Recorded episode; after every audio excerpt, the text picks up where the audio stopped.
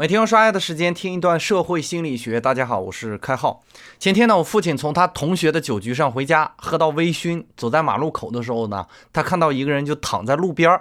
他走近了，发现那个人是喝多了，立刻拨打了幺幺零。随后呢，在有其他的路人聚集过来以后，我父亲呢要求周围的人为他作证，他才接近这个人，询问他的住所。在发现他和我们家住的不远的时候呢，我父亲主动扶他起来，先是把他送回家，然后自己才回家。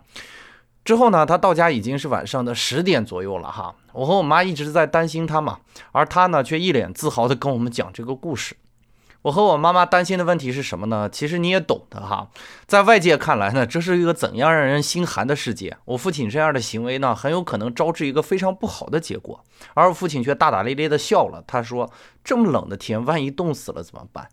我相信啊，或许你也有过这样的行为，明明知道有时候帮助别人会为自己带来一些可能不太好的后果，比如在路边照顾突然发病的行人，比如在危险的时候呢，帮助那些行动不便的人。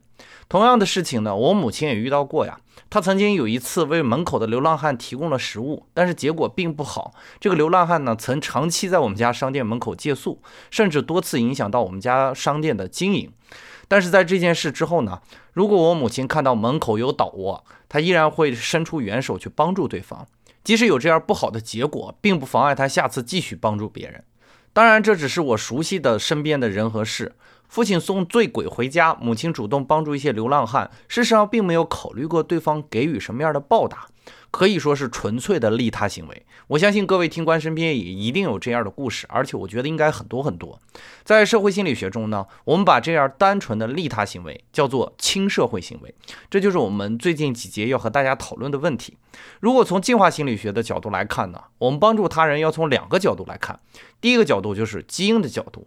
也就是说呢，我们会帮助自己的亲属，可以叫做亲属选择，因为对方和自己有同样的基因啊，所以我们会发起帮助的行为，其实呢是为了共同基因而付出。